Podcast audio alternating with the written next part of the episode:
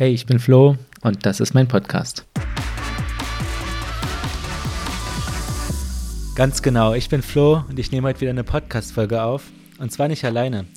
Gleich kommt Thomas zu mir und das Gespräch mit Thomas ist für mich insofern interessant, weil ich ihn noch gar nicht so richtig kenne. Also ich kenne ihn über die Freundin meines Bruders, habe mich aber noch nie mit ihm persönlich und tiefgründig unterhalten. Und deshalb finde ich es so cool, dass er mich einfach mal angeschrieben hat und gesagt hat, ja, ähm, ich würde gerne mal in einem Podcast sprechen, ich würde gerne mal die Erfahrung machen, ich würde über das sprechen, was mich bewegt.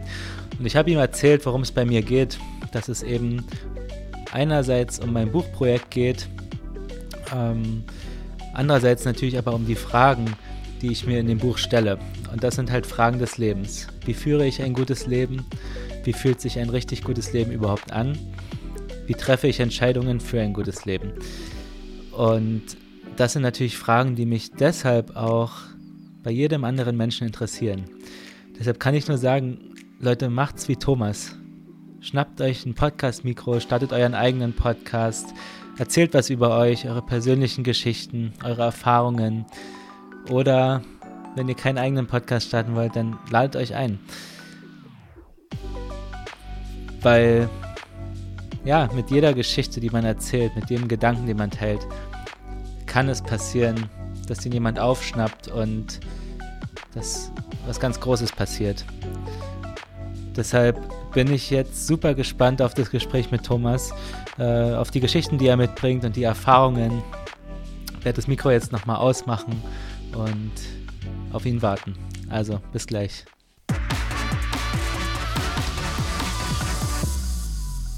Ja, Balkon ist schon immer noch schön zu haben. Ja.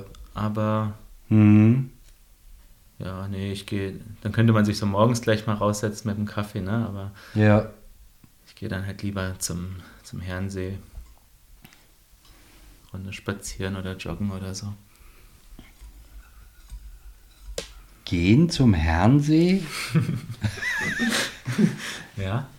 Na, da geht man hier Landhausstraße, dann durchs Annatal durch und dann kommt man ja direkt zum Herrensee.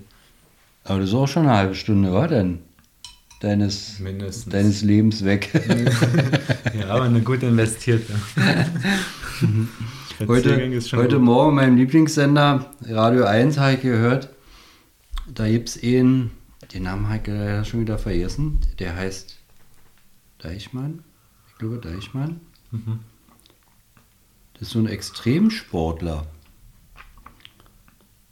Der ist, der hat 450 Kilometer ist der geschwommen, 21.000 Kilometer Fahrrad gefahren und 5000 Kilometer gelaufen. Ja, schön. Aber, ne, wisst ihr, was mich so fasziniert? Was, was, was, äh, was einer so für Interessen hat. Mhm. Wisst ihr? Ja.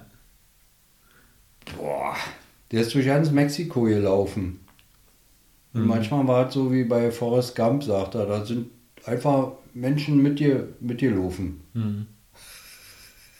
Ich war ja nach der Schule in Kanada für ein Jahr und da gab es auch einen in unserer Gruppe. Wir sind da mit so einer Organisation hingereist und einer aus unserer Gruppe, der hat es nur gemacht, dieses Work and Travel ja nicht, um wie alle anderen so zu arbeiten und, und so ganz normal zu reisen, sage ich mal, sondern der hat sein Fahrrad mitgebracht. Er war so ein ganz extremer Fahrradfahrer und ist durch Kanada und USA das ganze Jahr Fahrrad gefahren.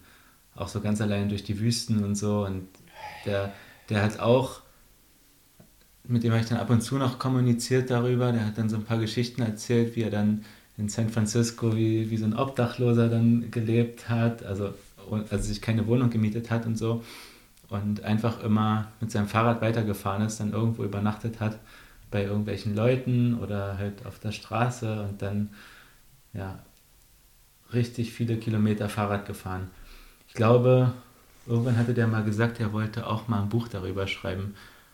Und ich weiß gar nicht, ob er es jemals gemacht hat, aber aber was mich ja so, so, so, auch so fasziniert, mhm. ganz alleine. Ja. Du, du, ja. Hast du kannst dich mit niemandem unterhalten, mhm. ganz alleine. Der hat dann sein, so ein kleines Boot gehabt, wenn er geschwommen ist, wo er seine Klamotten hatte. Weiß.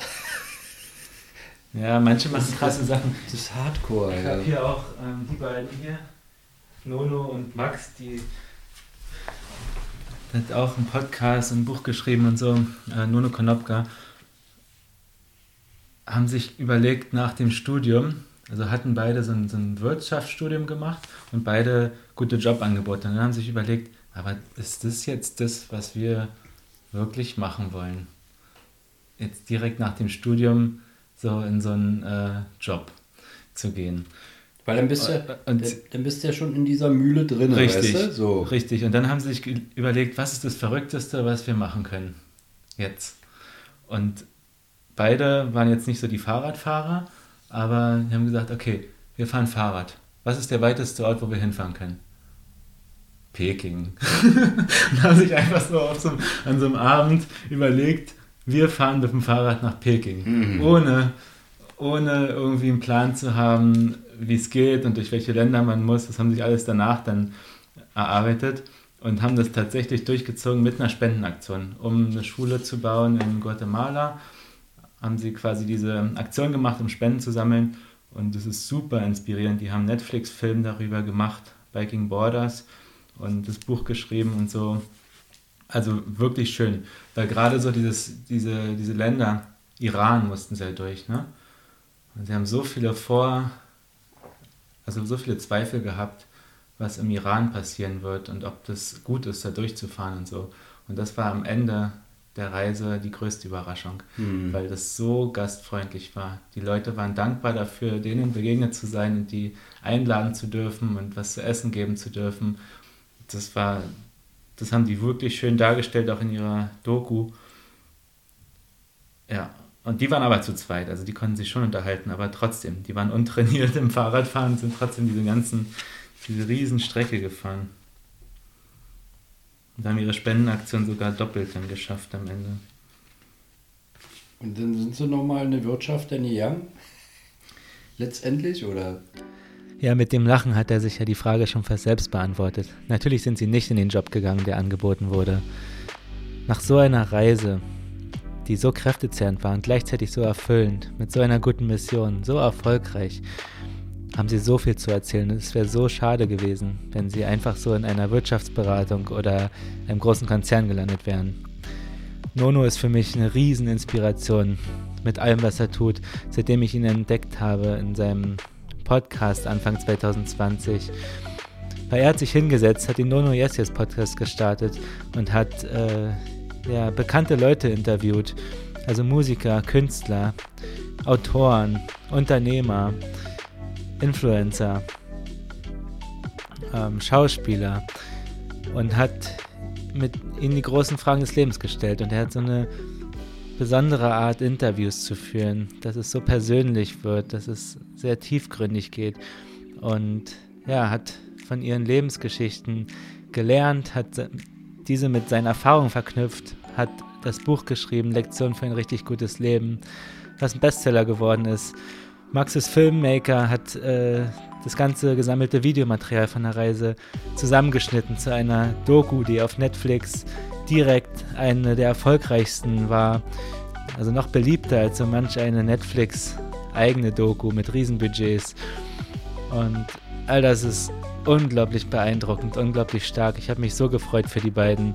Also Nono und Max von Biking Borders so zu empfehlen. Inzwischen haben sie schon noch viel mehr Spenden sammeln können und noch mehr Schulen bauen können. Sie, haben, äh, sie helfen jetzt anderen, ihre Träume zu leben. Ja, selbst ein Business aufzubauen zum Beispiel und eine Mission zu starten, um wirklich was zu bewegen, wirklich was Gutes zu tun. Also, schau gerne mal rein, wenn es dich interessiert. Ich werde es auf jeden Fall weiter verfolgen. Ja, du hast ja auch so die Tendenz. Ja, ich habe jetzt, also als ich das gesehen habe, diese Doku und so, ich dachte, ja, genau, das, das braucht's. Also sowas, mal was völlig Verrücktes machen, wovon du ein Leben lang zehrst. So Hm. dein Leben lang eine Geschichte zu erzählen hast oder viele Geschichten zu erzählen hast. Hm. was bei ihm alles danach noch so passiert ist, ne? Mit, weil das so eine interessante Sache ist, so eine interessante Geschichte. Konnte er mit so vielen Leuten drüber sprechen und so viele Erkenntnisse gewinnen. Und der ist ja auch ja, so in meinem Alter, so jünger sogar, glaube ich. Mhm. Mhm. Ja. Ja, ich glaube, das ist auch so ein, so ein, so ein, so ein, so ein Scheidepunkt nach der, nach der Uni. Ähm, was will ich eigentlich machen? Mhm. Weil das ist ja schon erstmal, finde ich, äh, ein gutes Ergebnis, überhaupt zu wissen, was will ich studieren. Ja. Weil es gibt ja sicherlich kein, kein hoher Prozentzahl ähm, an, an, an Studenten, die ich, wechseln, die aufhören. Ihr, Unglaublich hoch. So, unglaublich hoch so, ja? Ja. Ja. Ich kenne das auch von, von Auszubildenden. Ich habe ja in der Berufsorientierung gearbeitet, drei Jahre, und, und das, der größte Knackpunkt ist, dass Berufsorientierung insofern nicht intensiv genug ist, dass es eine sehr hohe Abbrecherquote gibt. Ja. Dass sie dann erst im ersten Jahr oder so im Studium und auch in der Ausbildung, ich glaube sogar über 50 Prozent oder so waren Doch das da, so damals, hoch. die dann abbrechen, weil es nicht das Richtige ist. Ja. Aber wie, wie soll es denn auch anders sein, wisst ihr?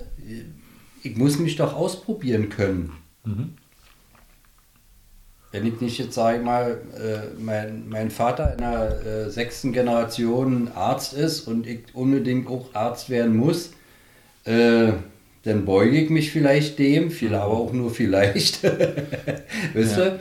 Aber äh, ich halte das für relativ normal. Aber wie gesagt, deswegen ist es schon immer ein, erster guter Schritt, das Studium überhaupt beendet zu haben. Und auch das, dass ich auch das studiert habe, für was ich ja, Interesse auch zeige, wisst ihr? Also das ist ja auch schon mal der erste Schritt. Wusstest du es nach der Schule, was du machen willst? Ja, bei mir war es, wie gesagt, äh, bin DDR-Kind und äh, da bist du, bist du einfach schon, sag mal, das ist alles vorprogrammiert gewesen. Weil da gab es keine Lücke. Ähm, und das ist ja auch, sag mal, auch was Positives. Schule, Lehre, Beruf war ein Ritt. Das gab keine Lücke dazwischen.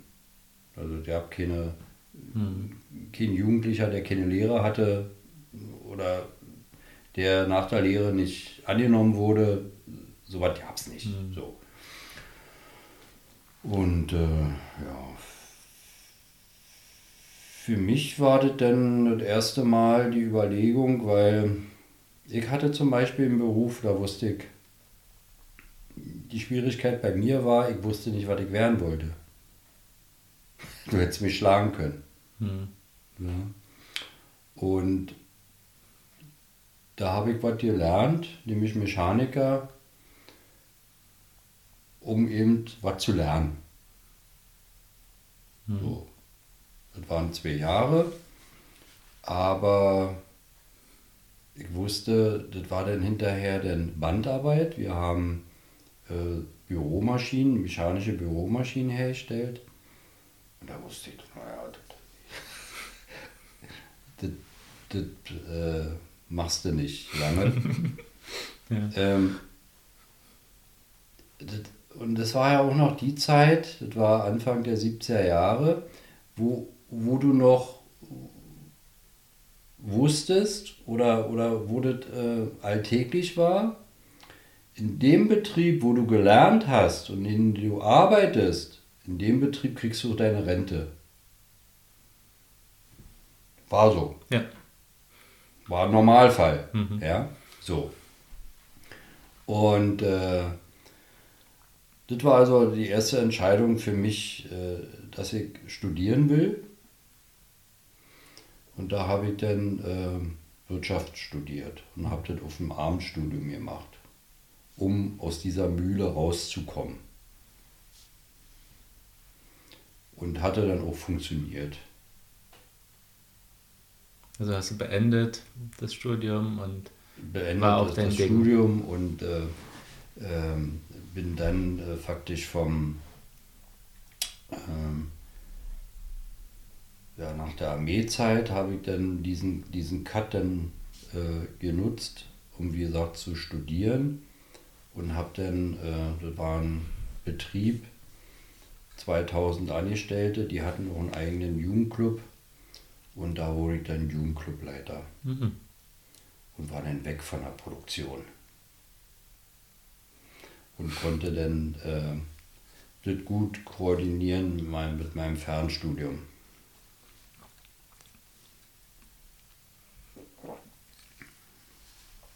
Ja,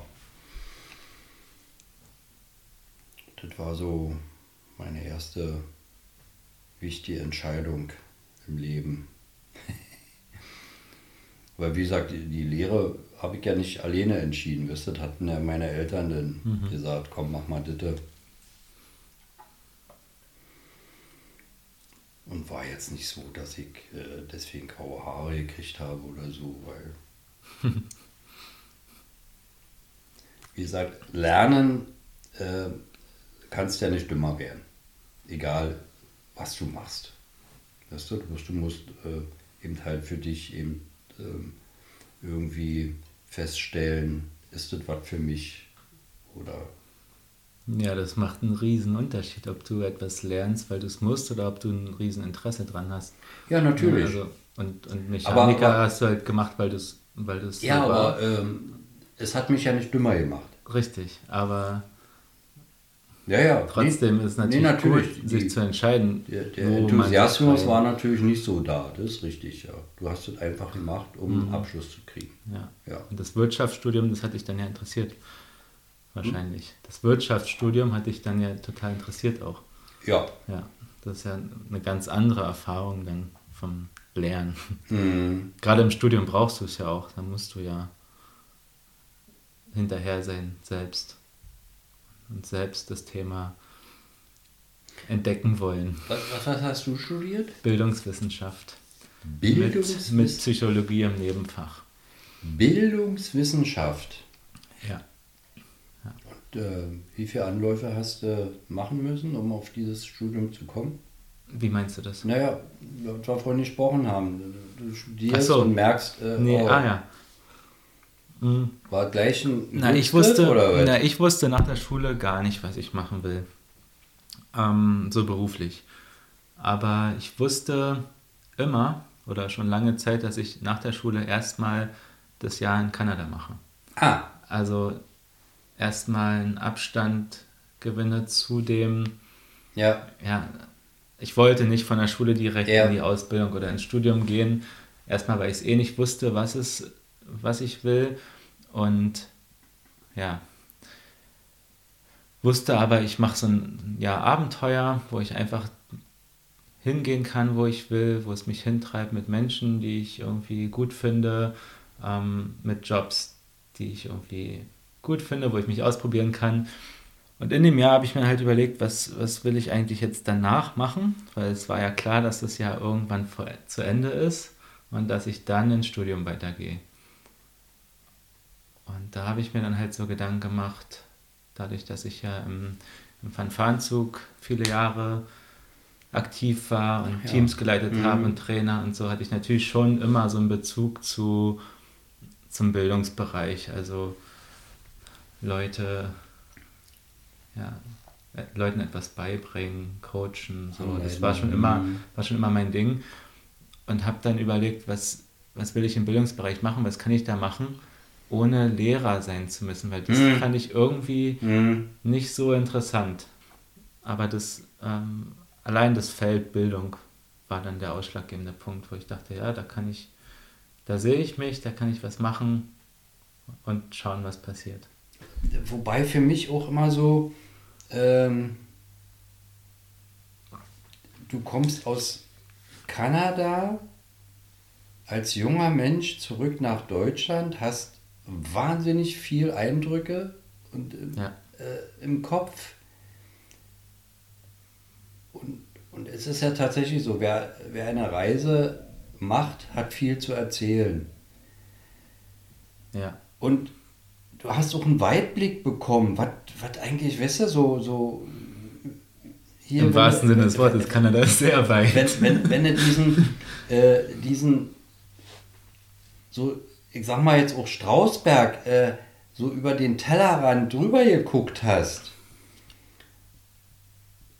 hast du dich nicht eingeengt gefühlt, wieder hier zu sein? Es war total komisch.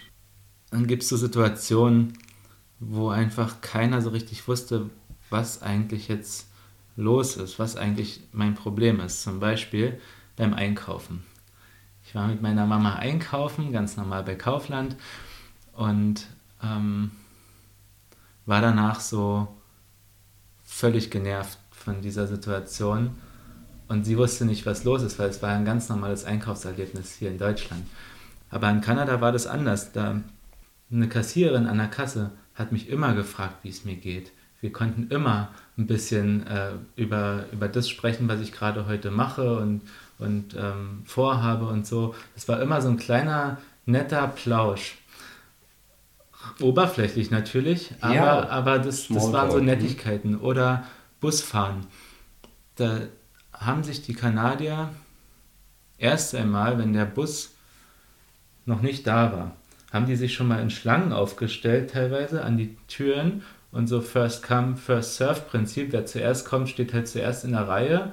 Kinder haben sich dann manchmal da auch seine, ihre, ihre Rucksäcke reingepackt, aber da gab es kein Gedränge, um in den Bus zu kommen, sondern die Leute sind halt ja. so in den Bus eingestiegen, wie sie gekommen sind. Ja. Und die Leute haben tatsächlich ganz viele dem Busfahrer Danke gesagt für die Fahrt.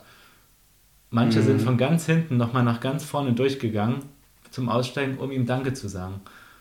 Und das waren so eine Dinge, da ja. dachte, ich, dachte ich, wie freundlich ist dieses Volk bitte, ne? Also, wie schön ist es da. Wertschätzung. Äh, ja. Den anderen gegenüber. Und ich mache das ja heutzutage auch, weil ich das da so gesehen und gelernt habe und schön fand. Ich sage manchmal auch dem Busfahrer Danke. Und der guckt mich manchmal an, als äh, komme ich von einer anderen Welt. ja. Weil er nicht angeschnauzt wird, weil er zu spät war oder so, sondern weil sich jemand bedankt, dass er den Job macht. Ja, das ist so, das, aber das ist deutsche Mentalität, dass man, ähm, dass man sagt, das ist dein Job, hier ist dein Geld und damit ist es erledigt. Genau, ja. So. ja, das, Aber das, das. Diese, ich sag mal, neumodische Wort Wertschätzung steckt da nicht drin. Das ist interessant, dass Thomas das so sieht. Und ich habe darüber anschließend auch noch viel nachgedacht, weil ich auch den Eindruck habe, dass wir in unserer Gesellschaft die Arbeit anderer Menschen noch viel zu wenig wertschätzen, nur weil sie dafür Geld bekommen. Weil deshalb alles so selbstverständlich scheint, was andere für uns tun. Ich habe inzwischen große Freude daran, erst einmal wahrzunehmen, wenn jemand einen guten Job macht. Wenn jemand mit dem, was er tut, genau am richtigen Platz ist. Und das dabei nicht zu belassen, das wahrzunehmen und zu beobachten, sondern genau das auch zu sagen. Also echtes und ehrliches Lob auszusprechen. Was überhaupt nichts mit Einschleimen oder so etwas zu tun hat, sondern damit, andere auf ihren Wegen zu bestärken und zu unterstützen, ohne eine Gegenleistung zu erwarten. Weil sowieso ganz klar ist, dass das den Raum für das Gute in meinem Leben noch viel mehr aufmacht. Weißt du, wenn du selbst das Gefühl hast, dass gerade alles in deinem Leben in die richtige Richtung läuft, weil du dich selbst entschieden hast, die richtigen Dinge zu tun, dann ist es so einfach, anderen die größten Erfolge zu gönnen. Dann ist da kein Platz mehr in deinem Leben für Neid und Missgunst. Dann hast du keine Lust mehr, deine Zeit damit zu vergeuden, nach den Fehlern und Unstimmigkeiten der anderen zu suchen. Dann ist es die einfachste Übung der Welt zu sagen, hey, du bist cool, und du leistest großartige Arbeit. Ich auch. Und jetzt lass uns weitermachen. Lass uns zusammen noch besser werden und etwas richtig Gutes erschaffen. Äh, bin ja Berliner. Aufgewachsen, wie gesagt, in Berlin. Immer in Berlin. Also immer wohlgefühlt in Berlin. Trubel, alle Dude. Aber je älter ich wurde, also es war, weiß ich nicht, so vor, vielleicht so vor zehn Jahren oder so, oder acht, neun Jahren, stehe ich auf dem Alex und da ist ja immer sehr, sehr, sehr viel Trubel. Dann stelle ich mich da hin, mitten auf dem Alex, drehe mich so um, beobachte so ein bisschen und dann, warum tust du dir das an? Ich fand das ganz schrecklich. Was meinst du, warum tust du dir das an? Na, diesen, dieser Trubel, dieser, so, hm. diese Hektik, äh, diese, wisst ihr, so. Und, äh, und das ist das, was, was ich meine. Ähm, Du, du hätt, hast ja jetzt auch was, äh, was dir sehen, Hm. so, was, auch besser ist, finde ich. Ja, also Aber, aber trotzdem ähm, hast du keine, kein, kein Fernweh, wo du sagst, äh, okay, ich mache erstmal hier so mein Ding, aber dann bin ich wieder weg oder so? Ich musste noch ein paar Mal hinfahren. Also ich musste das Jahr danach nochmal hinfahren und die Orte sehen und habe dann festgestellt, ja, es war schön dort, aber wenn du nochmal hinkommst, es ist anders. Ja, weil, weil du ja in der Zwischenzeit auch gewachsen bist. Ja, aber Also das war eine wichtige Erfahrung für mich, weil ich, weil, weil sonst, wenn, wenn du einmal dort bist und einmal was Schönes erlebst und dann immer denkst, ja, da war, da war es irgendwie besser. Ich glaube, du brauchst so mehr Erfahrungen, um zu sehen, dass es eigentlich, wenn du zu einer anderen Zeit hinkommst, auch anders sein kann, auch normal sein kann. Und ich habe in Kanada sehr viele gute Sachen gesehen, weiß aber auch, dass, dass es nicht nur gute Sachen gibt. Ne? Und ähm, ich habe da halt so ein Jahr recht touristisch verbracht, auch wenn ich da gearbeitet habe. Ich habe ja nie eine längere Zeit in Kanada gelebt, so richtig, mit, mit allem drum und dran. Das ist immer die Schwierigkeit, wenn man irgendwie sagt, ja, hier ist alles schlecht, bababab, und äh, irgendwo anders ist alles gut, aber erst wenn du dort auch eine längere Zeit lebst, dann siehst du ja auch, was eigentlich dort die Realität ist. Und es gibt so viele Dinge, die hier in Deutschland auch besser sind als, als dort. Und Ja, na klar. ähm, man kann natürlich, das hängt immer davon ab, wonach schaust du. Und wenn du in so einem Urlaubsjahr oder so ein Zwischenjahr bist nach der Uni, dann willst du eine gute Zeit haben. Dann schaust Mhm. du nach den guten Dingen auch. Mhm.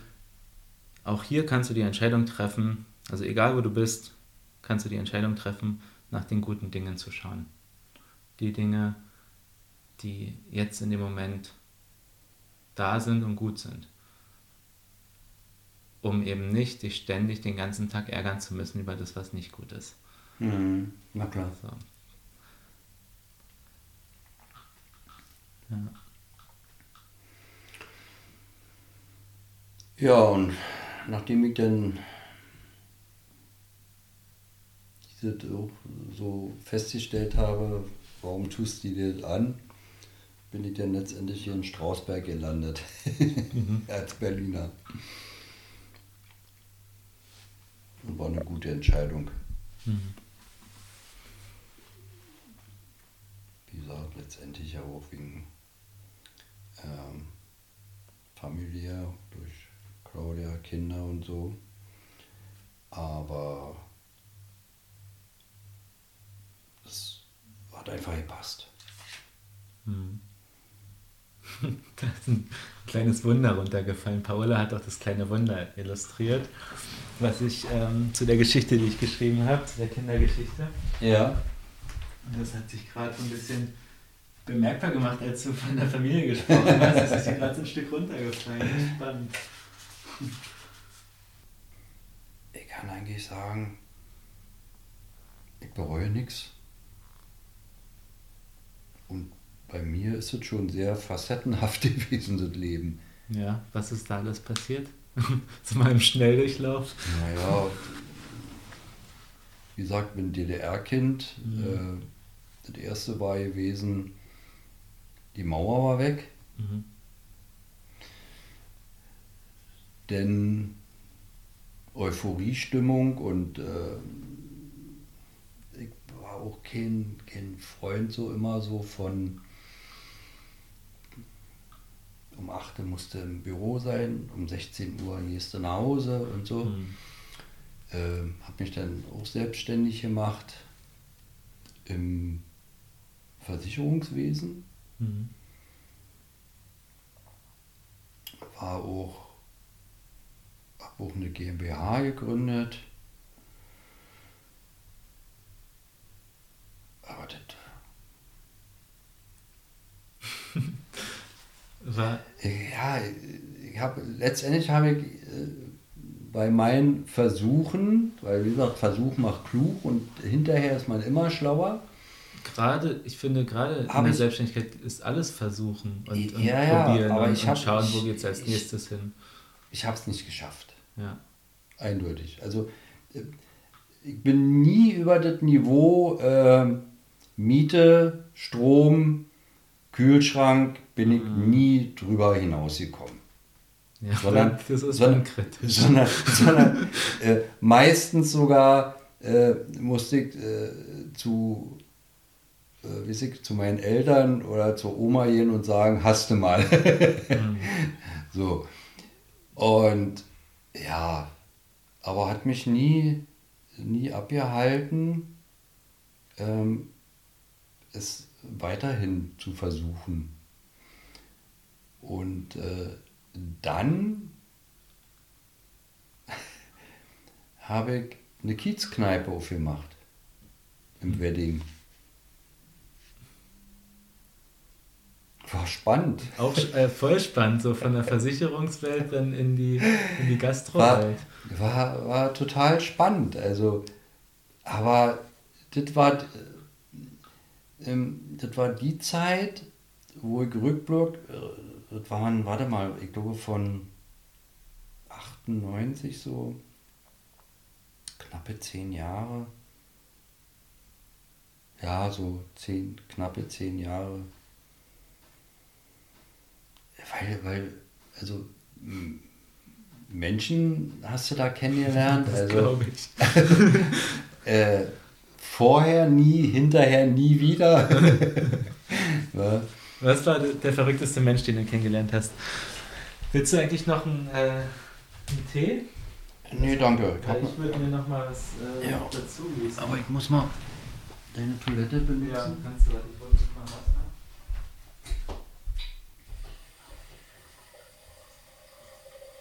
Oh, das war auch schön. Ich hole das Wasser mir immer hier aus dem Bad, weil es in der Küche so langsam rausläuft.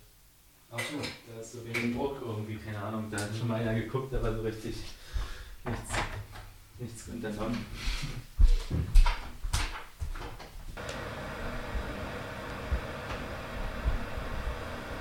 Das war wirklich eine leckere Kombination mit dem äh, Tee und, und die Ja? Ja. Schön. ich habe das noch nie gemacht. Also ich trinke, wenn dann, meistens Kräutertee. Aber noch mehr Kaffee. Und mir kannst du noch ein bisschen ja, einfach heiß Wasser noch zu. So, so, so kannst du noch einen Teebeutel haben? Willst du? Nee, der Tee ist ja noch drin. Wir müssen ein bisschen äh, auffrischen, heiß machen, aufwärmen. ja. Interessantester Mensch in der Kneipenzeit Meinst du jetzt so kennengelernt? Ja, aber. Ja, na, ich, hm. ich kann mir vorstellen, da gibt es bestimmt irgendwie so, so eine Geschichte, die, die hängen geblieben ist. Also wenn man so in der Kneipe. So, danke. Ups, sorry, richtig. Weiß schon.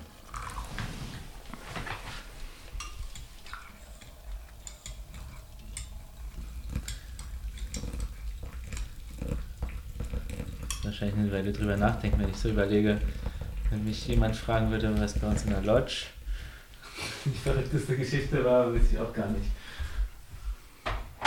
Ach doch, da weiß ich einen. da, war, da war einmal so ein Engländer, ein älterer, der sich dann bei mir in der Rezeption beschwert hat, dass er ja Mountain View, also auch in diesen englischen Tonfall. I've booked Mountain View. So. Und ich dachte, ja, okay, und nun? Was, was will, will mir jetzt damit sagen, dass er Mountain View gebucht hat? Also der war schon eingecheckt, der war schon Gast, der war schon oben erst. Und dann kam der nochmal runter. I've booked Mountain View. Und dann irgendwann hat er mir dann erzählt, ja, ich soll doch mal rausgucken zum See. Und es war neblig. Er hat quasi die Berge nicht gesehen, weil es neblig war. Und er wollte da so einen, so einen Witz machen. Ich fand diesen Typ so, so. so. Also dann fand ich ihn wiederum witzig, aber irgendwie habe ich den Witz nicht verstanden. Das war so eine Begegnung, die habe ich irgendwie, die ist mir noch im Kopf geblieben.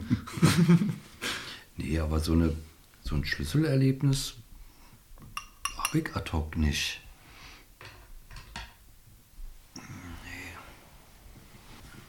Wie gesagt, ich hatte da einen Partner, der war, der war ein Psychopath. Mit dem du zusammen. Ja, Alkoholiker und. Oh, das passt ja.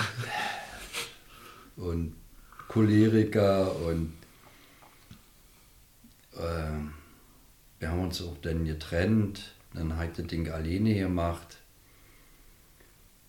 Und ja, war ein harter Job. Eben halt Kiezkneipe mhm. im Wedding. Und da hast du dann deine 100-Stunden-Woche gehabt. Und aber immer noch so auf dem Level Miete Kühlschrank, Strom, weißt du? Mhm. Aber 100 Stunden Woche. So. Was ja alles okay wäre, wenn das voll dein Ding ist, wenn man voll dafür brennt, weißt du, solange wie du, wenn du sagst, du möchtest irgendwie eine Kneipe aufbauen oder ein Café und du arbeitest dort extrem viele Stunden deines Lebens, machst es aber total gerne und kannst ich damit deine Miete und deine, deine, deine Einkäufe bezahlen, dann wäre das, glaube ich, auch okay. Nee, ich habe also ich hab, hab's nicht widerwillig gemacht. Mhm. Also, weil das war, war, schon, war schon mein Ding. Weil das ist äh,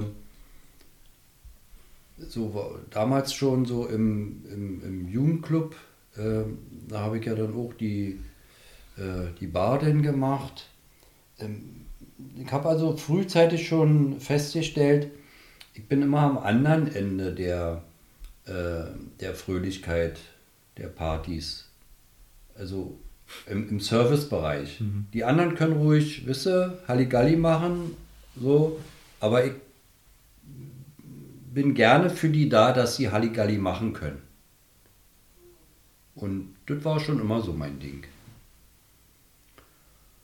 Und äh, ja, da und, deswegen war die, die Kiezkneipe war schon, hm, die ist dann auch äh, abgebrannt. Mhm. Und da stand ich dann vor der Entscheidung, neu aufbauen. Wie gesagt, Versicherung äh, hätte ja alles bezahlt. Und äh, denselben Ritt weitermachen mit 100 Stunden die Woche. Und da habe ich dann entschieden, nee, hm. Jetzt machst du mal gar nichts, sondern gehst wieder in den normalen Rhythmus rein, um erstmal Luft zu holen. Mhm. Und das war auch eine gute Entscheidung, weil, wie gesagt, so, so, so fügt sich das ja dann das eine zum anderen. Weil so habe ich dann auch Claudia kennengelernt und, und, kam das jetzt mhm. so. Ja, ja. Manchmal rückblickend sind das dann ja, so, das ist alles, verbindet alles sich das, das wieder alles, alles ganz total faszinierend. toll. Und äh, ja, und deswegen sage ich, also bereue, bereuen tue ich nichts. Mhm. Ja. Hast du es dann als Scheitern gesehen oder einfach als, als Erfahrung?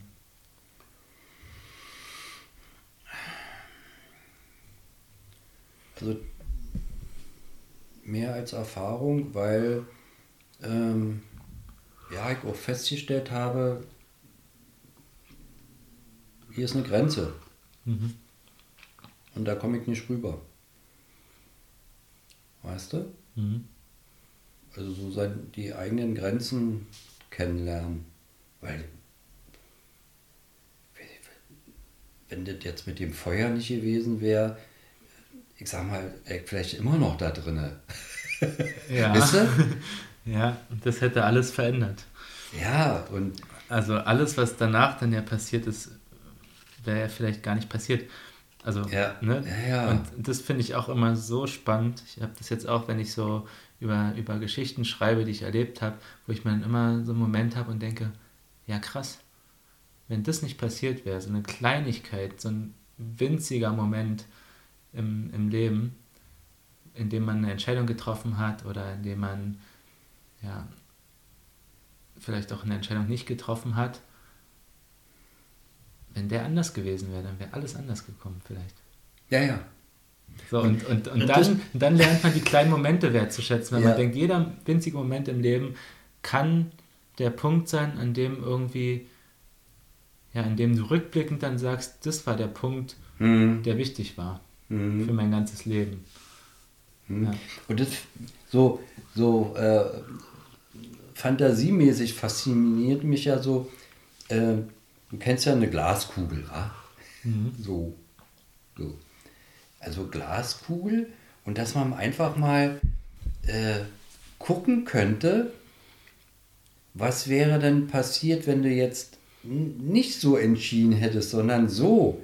Wie wäre denn dein Leben dann verlaufen? Finde ich total spannend. kannst, kannst du viele, Ja, viele ja, ja, Tage ja. mit verbringen. Ja, ja, ja, Aber ja. ja, ist natürlich immer dann auch gewagt, so eine Szenarien durchzuspielen, weil sie ja nicht passieren und auch nicht passiert Nee, sind, natürlich. ne? Das ist, ist Also das sind ja auch alles nur Dinge, die du in deinem Kopf Reine dann erzählst. Fantasie, reine Fantasie. Richtig.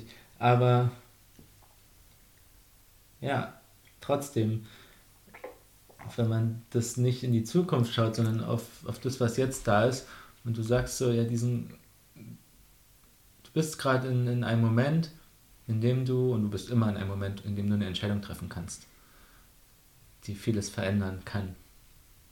So, und das dir bewusst zu machen, Mhm. das ist dann spannend, weil du weißt, egal was ich vorhabe in meinem Leben, ich kann jetzt die Entscheidung dafür treffen. Oder selbst wenn du es nicht bewusst machst, ich kann das, was ich jetzt mache, hat vielleicht Einfluss auf Ja. mein ganzes Leben. Wenn man dann so eine Geschichten kennt, ne? Ja. Ja. Ja, nochmal mit Erfahrung oder Scheitern. Also, wie gesagt, Erfahrung für mich. Mhm. Aber im Vergleich, sage ich mal, zu anderen, die genau dasselbe gemacht haben und damit, sag ich mal, noch eine zweite, noch eine dritte Kneipe aufgemacht haben, eindeutig ein Scheitern.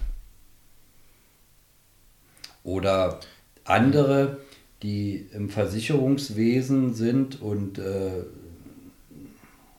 ja, gut, gut damit leben und äh, ein eigenes Haus haben und vielleicht noch ein anderes Haus vermieten oder so. Also im Vergleich zu denen äh, scheitern. Aber jetzt nicht negativ, Mhm. sondern einfach äh, um, um, um zu, ja, zu, zu schauen, hier sind meine Grenzen. Das ist nicht für dich. Bis dahin und nicht weiter. Und das ist schon, wie gesagt, eine Erfahrung und ein Wert. Immer auch nach dem Motto, nur hinterher ist man schlauer. Das ist schön, dass Thomas das so sagt, weil es gibt keine Erfolgsgeschichten ohne zu scheitern. Jeder, der irgendwie erfolgreich in etwas geworden ist, der Meister oder Meisterin in etwas geworden ist, ist vorher unzählige Male gescheitert. Es geht nicht ohne. Sich dann Scheitern selbst eingestehen zu können und zu sagen, das ist aber überhaupt nicht negativ, sondern es hat mir geholfen herauszufinden, wo meine Grenze ist, wie weit ich gehen kann und was vielleicht nicht das Richtige für mich ist. Thomas ist für mich ein Beispiel dafür, dass es nicht ums Suchen geht, sondern ums Versuchen im Sinne von Ausprobieren. Und dass die Wege erst beim Gehen entstehen. Dass man immer wieder zwischendrin an bestimmten Punkten, zum Beispiel diese, die abgebrannte Kiezkneipe, an einen Punkt kommt, an dem man wieder mit sich einchecken kann und überlegen kann, was kann ich leisten und in welcher Aufgabe fühle ich mich richtig. Und deshalb ist es nur folgerichtig, wie es in seinem Leben weiterging. Wir haben dann über, sein, über seine weitere Reise gesprochen. Und er hat mir erzählt, dass er dann Assistent der Leitung geworden ist in einem dreisprachigen Kindergarten in Berlin, ähm, wo er eine Aufgabe hatte, die ihn wieder erfüllt hat, wo er wieder ganz da war, wo er sich einbringen konnte und sich wieder richtig gefühlt hat auf seinem Weg. So wie damals, als er Leiter im Jugendclub wurde. Und das Schöne ist, dass er alles, was zwischendrin passiert ist, nicht als falsch investierte Zeit sieht, sondern als Schritte im Leben, die die richtigen waren, um zum heutigen Leben zu gelangen. Insbesondere auch über das Berufsleben hinaus. Denn ohne die Stelle im Kindergarten hätte er heute Claudia nicht in seinem Leben und seine Familie. Und auch wenn er zehn Jahre danach nochmal einen anderen Job gemacht hat, in einer Sozialstation, so schließt sich doch an dieser Stelle der Kreis ganz gut wieder zu dem, was er heute schon mehrmals gesagt hat, dass er gerne für andere da ist, dass er gerne dafür sorgt, dass andere eine gute Zeit haben, ein gutes Leben haben. Und deshalb kann er sich jetzt auf seine Rente freuen, weil er genau das, was er Zeit seines Lebens auf seinem Berufsweg am liebsten getan hat, jetzt für seine eigene Familie machen kann. Eure neunjährige Tochter kommt ja auch in das Alter, wo die Schule vorbei ist und vielleicht nicht weiß, was sie machen will mit ihrem, also was sie beruflich machen will und so, ne, mit ihrem Leben. Mit allem, was du so gemacht hast, hast du, glaube ich, unglaublich viel zu erzählen, aber ohne zu sagen, du musst äh, dich für etwas entscheiden und das durchziehen. Ich glaube, da bist du, wenn sie dich um Rat bitten würde, ähm, ich habe keine Ahnung, wie es jetzt weitergeht. Ich weiß nicht, was ich mache. Was würdest du ihr sagen? Ich glaube einfach, das ist ein Unterschied, ob, ob ich mit jemandem, also ob ich einen Vater habe, der ähm, in einen Beruf reingegangen ist und sein Leben lang das gemacht hat, der würde ja, mir, glaube ich, was anderes ja. raten, als jemand, der so viele verschiedene Dinge gemacht hat wie du. Ja, und ähm, wir, wir haben es ja schon durchgespielt. Wir haben es immer durchgespielt bei Carlos. Mhm. Der war völlig chaotisch. Ähm, wir haben es durchgespielt äh, bei Paola, die eigentlich äh, am, am zielstrebigsten war, mhm. aber auch erstmal nicht so richtig wusste. Und wir haben es durchgespielt bei Jessica, die auch völlig chaotisch war. Mhm. Und ähm, faszinierend für mich war gewesen bei Jessica, ähm, dass sie dann letztendlich, also wie gesagt, so und so nach ihren äh, Interessen und so, hätte, hätte man gesagt, komm, mach mal Kosmetik oder irgendwas. Mhm. Aber wollte sie nicht. Sondern kein Mensch hat damit gerechnet, dass sie auf einmal äh, als Zahnarzthelferin und da blüht sie auf drinne. Mhm. War, war nicht mal ansatzweise war das äh, vorher irgendwie zu erkennen. So. Und äh, das ist das, äh, dass man, also meine Pflicht wäre es dann, äh, wenn du jetzt speziell die Isabella ansprichst, ihr die, die Basis zu geben, dass sie sich ausprobieren kann. Mhm. Um so viel wie möglich ähm, ähm, ihr zu helfen, dass sie wir, äh, sich ausprobiert. Deswegen fand ich zum Beispiel, äh, finde ich diese ganz toll, was du gemacht hast, was Paola gemacht hat nach dem, äh, nach dem Studium oder nach der Schule, erstmal ein Jahr so ein soziales Jahr oder so, so was ähnliches zu machen. Finde ich sowas von toll. Ja. Finde ich einfach mal, um erstmal Luft holen zu können, weil du bist in der Mühle drinne, lernen, also Schule, von der einen Schule in die andere Schule und dass du einfach mal einen Break machst, Mhm. dass hier oben auch mal ein Break passiert und nicht sofort von einer, von einer, äh, ähm, von einer erweiterten auf die Uni. Also das, wisst ihr so. so. Ja, und vielleicht eine vorschnelle Entscheidung zu treffen, beziehungsweise das Gegenargument für so eine Jahre, was ich ja auch kannte damals, also auch, ich habe das ja auch durchgespielt, ich wollte das unbedingt, deswegen spielte es keine Rolle, aber es gab ja auch andere, die gesagt haben, nee, wenn du jetzt nicht gleich weiter lernst, dann kommst du nicht mehr rein.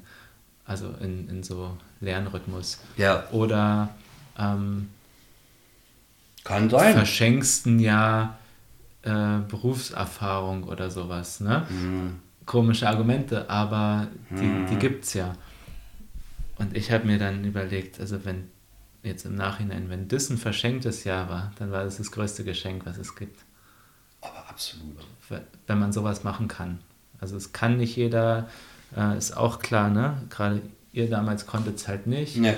So, heutzutage kann sich auch nicht jeder irgendwie ermöglichen oder, oder leisten, wobei ich immer sage, Work and Travel ist immer noch cool, weil man da nicht so viel Geld braucht, wie zum Beispiel in so einem Highschool-Jahr in den USA, was man so manchmal in der 11. Klasse macht. Das kostet ja viel Geld, aber Work and Travel ist eigentlich, du brauchst das Geld, um den Flug zu finanzieren, ja, aber dann suchst du dir ja Jobs. Klar brauchst du, falls du nicht unbedingt mal einen Job hast, auch Rücklagen, um das zu machen. Aber genau, das, was du sagst, das, ich würde das auch, weil ich es gemacht habe, jedem raten, mach doch erst einmal was komplett losgelöst ist. Es muss kein Auslandsjahr sein, kann halt auch FSJ sein oder auf den Bauernhof gehen und da sich um Tiere kümmern ein- oder in ein Kloster gehen nach ähm, Thailand. Äh, Ich weiß es nicht. Ja, ja. Oder auf eine Alm in die Schweiz, einfach um komplett sich mal loszulösen von diesen ganzen Gedanken, was will ich jetzt eigentlich, also, also was kann ich jetzt machen, um entweder anderen zu gefallen oder um eine Entscheidung zu treffen, ohne vielleicht sich intensiv darüber Gedanken gemacht zu haben, was will ich eigentlich und was will ich nicht. Das passiert dann ja in den Prozessen, wenn man sowas Ganz macht. genau. Ja. Ganz genau. Und vor, vor allen Dingen äh, das im Einklang, die Welt kennenzulernen. Mhm. Also nicht nur mal 500 Kilometer äh, auf der Autobahn zu fahren, sondern andere Länder, andere Sitten, andere Bräuche. Und äh, das macht viel aus. Ja. Und das ist auch, ähm, da muss ich mal äh, noch ein, äh, so, so einen kleinen Gedanken ransetzen. Ähm, wir waren ja zwei deutsche Staaten. Ja? Mhm. Ich bin also in der DDR aufgewachsen, im Sozialismus. Und wir sind eingegangen in die Bundesrepublik, also in den Kapitalismus. Mhm. Und von den Erfahrungswerten her, weil wir haben ja viel gesprochen von Erfahrungswerte, ähm, halte ich diese 17 Millionen ehemalige DDR-Bürger für wesentlich erfahrener in der, im, im Leben als den, die in der Bundesrepublik gelebt haben. Weil wir haben, sind die einzigen, äh, die Erfahrung gemacht haben, in zwei Gesellschaftssystemen gelebt zu haben. Mhm. Und das finde ich, finde ich toll. Mhm. Jetzt ohne positiv-negative Wertung, sondern einfach Mhm. Lebenserfahrung. Unter dem Begriff Lebenserfahrung. Genau, und sicherlich findest du in beiden Systemen gute Dinge Ja, und natürlich. nicht so gute Dinge. So. ja. Und deswegen ist es wichtig, Erfahrung zu machen, Dinge auszuprobieren. Vielleicht auch mal im ganz anderen System. Ich war ja auch zwei Wochen in Kuba und da war ich alleine und hatte dadurch um, also musste ja dadurch auch dort die Leute kennenlernen Mhm. und nicht die Touristen. die kannte ich. Was die im Hotel machen, weiß ich. So, und habe dann halt so mit den Kubanern ähm, so Kuba entdeckt. Ein Stück weit.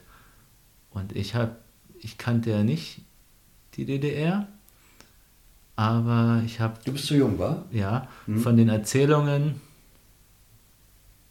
weiß ich natürlich einiges und habe da tatsächlich dann auch so ein paar Verbindungen gesehen, die schon aus der, aus der DDR kannte. Tatsache, ja. ja. Ich war ja nun derjenige, der aus Kanada kam, beziehungsweise aus Deutschland, der in deren Augen, das hat mir auch einer gesagt, wir gehen davon aus, dass jeder Tourist, der herkommt, so 1000 Dollar mitbringt, die er hier ausgeben kann. Da habe ich gesagt, ich bringe gar nichts mit, weil ich habe äh, mit meinem letzten Geld, was ich hatte in Kanada gerade, vor meinem nächsten Job, zwei Wochen All-Inclusive Kuba gebucht, weil es günstiger war, als in Kanada zu sein und habe quasi jetzt kaum Geld dabei. So. Und trotzdem haben die mich dann da eingeladen zu ihren Familien und haben gesagt, wir können ja was, was kochen. Ähm, und du bezahlst es. Dachte ich, naja, so 15 Dollar, ähm, das kann man schon machen für das Erlebnis einfach, weißt du, mit denen dann da zusammen haben die, äh, können die was essen, ich kann mal gucken, was die so kochen und, und wie die so leben und so. Das, das war auf jeden Fall ein guter Deal. Ich gesagt, ja klar, das mache ich ich komme mit und, und wir kochen was. Und dann war es gar nicht so einfach, einfach mal, ähm, er hat mich dann gefragt, was wollen wir denn essen? Fisch oder Geflügel? Da habe ich gesagt, hm, Geflügel.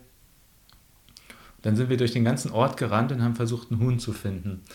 Und nicht in einem Laden einen Huhn kaufen, sondern jemand, der uns einen Huhn verkaufen kann. Weil es gab natürlich diesen Laden wo man mit dieser Touristenwährung bezahlen konnte, aber unglaublich teuer. Also wo auch die Kubaner nicht reingehen normalerweise, um einzukaufen, sondern eben, ja, vor allem haben die da Leute gekannt, die etwas zu verkaufen haben. So.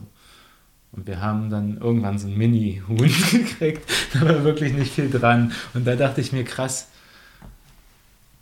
ich habe jetzt schon mal, also die haben jetzt schon mal das Geld zur Verfügung, um einkaufen gehen zu können und haben überhaupt nicht die Möglichkeit, alles zu kaufen, was sie Na wollen. Na gut, ja, das hast du. Äh, und das fand ich spannend zum Beispiel. Und da gab es so, so, ein paar so Geschichten. Dieses Grundprinzip in der DDR. Mhm. Wie gesagt, tendenziell. Hat, hat, konnte keiner verhungern. Ja. Obdachlose gab es nicht, weißt mhm. du? Äh, aber wie gesagt, du musstest eben, hast Geld gehabt, aber musstest äh, gucken, wo, wo lässt du das Geld. Ja. Ja, und ich fand es aber trotzdem spannend, weil wir durch den ganzen Ort gerannt sind und ich habe da so viele Leute auch kennengelernt, ja. die irgendwie so einen kleinen Bauernhof haben und ja. so. Und dann sind wir dahin und der eine war ein Tanzlehrer und dann waren wir mit dem noch kurz und so. Und ich habe dadurch, dass wir suchen mussten, nach dem Essen ganz viele Leute kennengelernt. Ja. Und das wäre was, ist was ganz anderes, als wenn ich einfach in den Laden gegangen wäre und hätte so hm. piep, piep, piep, alles einfach äh, eingepackt. Nee, auf alle Fälle. Ja. Das, das war wirklich schön. Mhm. Ja. Ich denke mal, das reicht. Oder gibt es noch was, was, was du unbedingt ähm, naja, weil diese. Besprechen willst. Ja, bloß nochmal so hat mich bewegt. Ja. Kapitalismus. Mhm. Pandemie, Corona. Mhm. Da gibt äh, eine Organisation, Oxfam, Oxfam. Mhm die haben sich auf der Fahne geschrieben, äh, etwas gegen die soziale Ungerechtigkeit zu tun. Mhm. Und die haben letzte, letzten August mal einfach so, so nackte Zahlen, aber die, die sprechen Bände veröffentlicht. Ähm, es gibt 2700 Milliardäre. Mhm auf der Welt. Und die Pandemie, also Corona, hat ja die, die Wirtschaft lahmgelegt, große Teile, hat viele in die Armut getrieben, aber hat auf der anderen Seite die Superreichen noch reicher gemacht. Und die haben mal ausgerechnet, dass du nur alleine, also punktuell, wenn du nur äh, von den Superreichen, und wir reden jetzt davon, von denjenigen, äh, die nach dem 15. noch Geld haben und am Monatsende immer noch Geld haben, und wahrscheinlich, wenn da eine Null fehlen würde, würde dir der nicht auffallen. Wenn man den faktisch nur was sie an Corona verdient haben. Also so Unternehmen, die Masken hergestellt haben zum Beispiel oder Tests. Ja. Ja, die an Corona verdient haben. Das mhm. sind ja auch, sag mal, Aktionäre. Mhm. Ja. Wenn du denen äh, 99 Prozent von den Gewinn wegnimmst, mhm. dann haben sie noch 1% und sind immer noch reicher als vor der Pandemie. Mhm. Weißt du? Und haben immer noch so viel, dass die ja immer noch klarkommen und immer noch ihr, mhm. ihren Kindheitstraum äh, in eine Rakete äh, in den Weltall äh, mhm. sich schießen lassen. Ja? Was ich ja, ich gönne denen nicht der. Weißt du? So. Dann wäre genug Geld da, um die ganze Welt impfen zu lassen. Mhm. Die ganze Woran Welt. Woran sie ja auch wieder mit verdienen könnten. Kommt dann noch dazu, ne? wenn sie so Aktionäre sind von den Impfstoffen zum Beispiel, äh, Impf zum Beispiel Impfstoffherstellern. Ja. Aber interessant der Gedanke, ähm, dass du, wie gesagt, äh, an, an dem, die Leute, die an dem Leid der Menschheit verdienen, hm dieses Geld nicht für sich verwenden oder äh, dass sie äh, zum Mond fliegen können, privat, sondern mit diesem Geld dieses Leid faktisch bekämpfen. Und dieser Gedanke ist für mich so faszinierend. Mhm.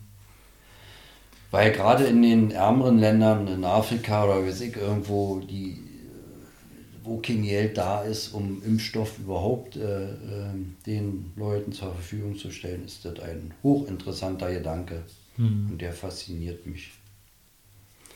Und aber so nach dem Motto, es ist einfacher, von einer Million Leute ein Euro zu holen, als von einem einzigen eine Million. Mhm. Wisst ihr, dieser Gedanke. Das ist wahrscheinlich so ein, ja. so ein, so ein Traum, weißt du?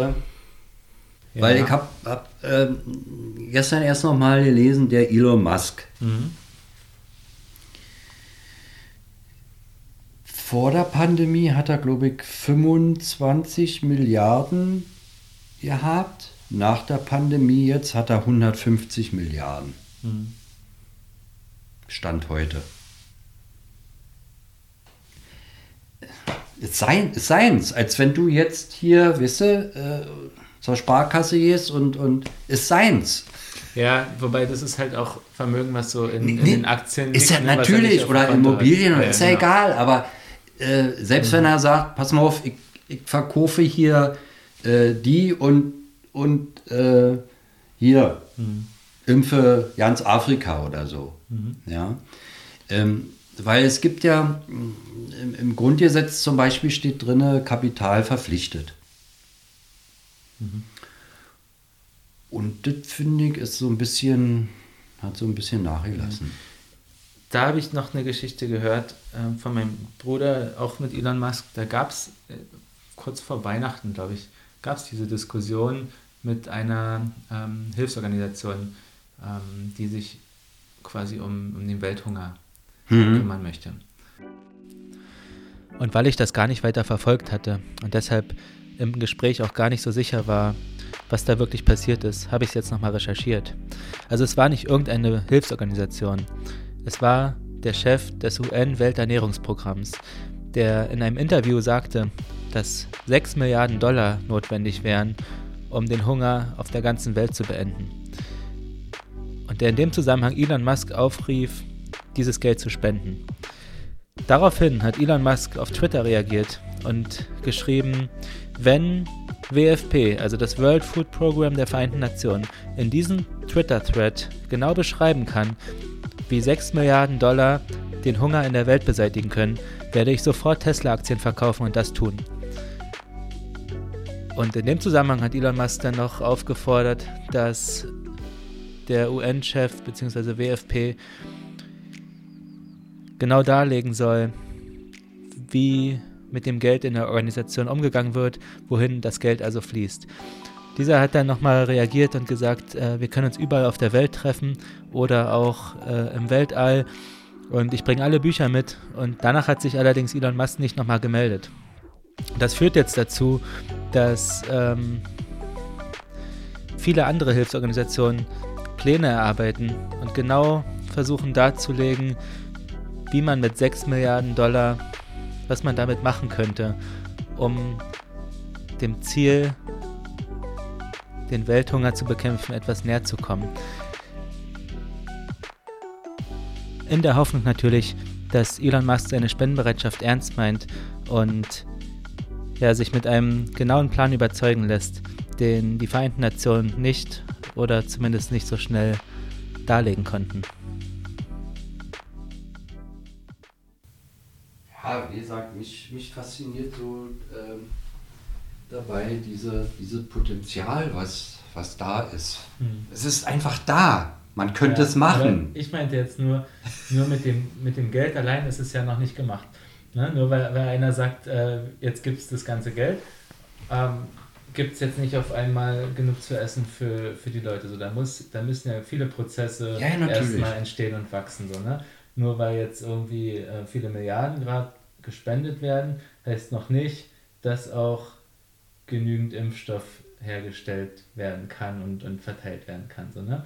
Und dass die Leute sich dann auch noch impfen lassen wollen. so, ja, das sind ja die, alles so, was, wenigsten, das, das kommt ja dann alles noch dazu, deswegen ähm, und in, insofern verstehe ich dann auch die Reaktion von Elon Musk, der sagt, okay, ja, wenn ihr das, wenn ihr das machen könnt, ist schön. Dann, dann macht es, dann machen wir das. So. Aber wie soll es funktionieren? Da müsst ihr jetzt einen Plan entwickeln. So. Aber das ist so, ja, das ist halt so was, was, was man, wie gesagt, der, der Gedanke, der fasziniert mhm. mich einfach, was äh, so die Menschheit für Potenzial eigentlich hat, mhm. um sich selber zu kümmern und äh, äh sich selber das, das, Leben leichter zu machen, weißt du? Nicht, nicht um ja. Äh, äh, auf dem Finger zu zeigen, weil, mhm. weil letztendlich, mein Gott, es ist, es ist der reinste Wahnsinn, äh, so weit wie ich weiß. Und deswegen äh, vollste Bewunderung. Das ist das, was ich vorhin gesagt habe. Die haben angefangen, hier, ich weiß, der äh, Apple-Chef. Steve Jobs. Steve Jobs, der hat in der Garage angefangen. Ja. Ja. Ja, was haben die alle durchgemacht? Jeff, Jeff Bezos von Amazon. Keiner hat ihm abgekauft am Anfang, dass man Bücher im Internet verkaufen kann. Ja, ja. Ja, so was. So, das war seine erste Idee. Wir, ähm, es gibt ja Buchläden und es gibt jetzt das Internet. Warum verkauft man nicht eigentlich Bücher im Internet? Und alle haben ihn dafür, oder viele haben ihn dafür ausgedacht, haben gesagt, man kann über das Internet doch keine Bücher verkaufen. Ja, ja. So, ja. hat es einfach gemacht, hat gesagt, na klar kann man. Ja, ja. Und, und hatte dann immer weiter seine Vision, was man noch alles im Internet verkaufen kann und wie das, wie Amazon funktionieren könnte. Und ist ja genau aufgegangen, ne? groß geworden. Natürlich. So, und, und das sind halt dann und Dinge, die, die können sich Leute nicht vorstellen am Anfang. Wir sind eben halt Visionäre und. Äh, und so ist es auch dann mit, mit, mit deiner Idee. Ich frage mich halt bei so Sachen dann immer, ähm, man kann jetzt sagen, ja, dann müsste, das, darauf wollte ich vorhin hinaus, da müsste ganz viel im Außen passieren bei anderen. Da müsste jemand eine Entscheidung treffen, jemanden zu besteuern. Aber was mich da interessiert ist, eher, was kann ich dafür tun, dass man da einen Schritt weiterkommt, auch wenn es ein Minischritt ist. So, und was du dazu tust, ist, du lädst dich einfach mal in einen Podcast ein und sprichst darüber und das ist cool.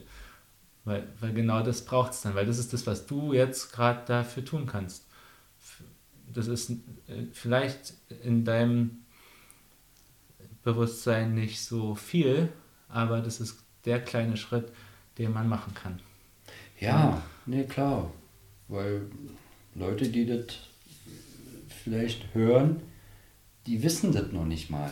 Wisst ihr? Dass, dass, Na, ja, genau. Dass, dass, dass, diese, dieses Potenzial besteht. Und soll, soll auch keine, äh, keine Wertschätzung sein, äh, gut oder schlecht, sondern einfach emotionslos. Ja, ja.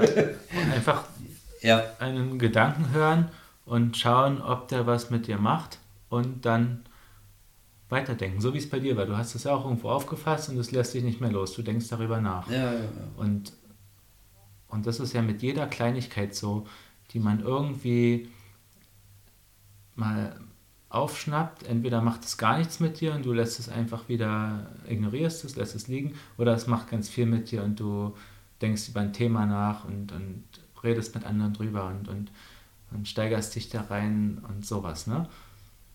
Und deswegen finde ich es so wichtig, auch so, was ich die Erfahrung gemacht habe, so persönliche Geschichten zu teilen und Gedanken zu teilen in einem Podcast oder auch in einem Buch oder wo auch immer, weil es immer eine Handvoll Leute gab oder vielleicht einen oder manchmal auch vielleicht keinen oder manchmal auch viele, die mit einer ganz kleinen Aussage ganz viel anfangen konnten und mhm. eine, eine, wichtige Entscheidung getroffen haben oder ja, eine Erkenntnis gewonnen haben oder so.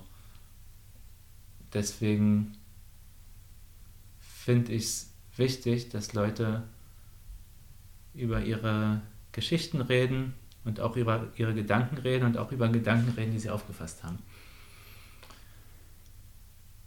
Ja. Also danke, dass du da warst, auf jeden Fall deine Geschichten erzählt hast. Danke, dass du gerne, äh, gerne, gerne. auch ja, diesen Gedanken geteilt hast und ja, wer weiß es schon. Vielleicht findet es einer so spannend, dass er sagt, ja, da ähm, denke ich es ein Stück weiter und kannst du nicht wissen.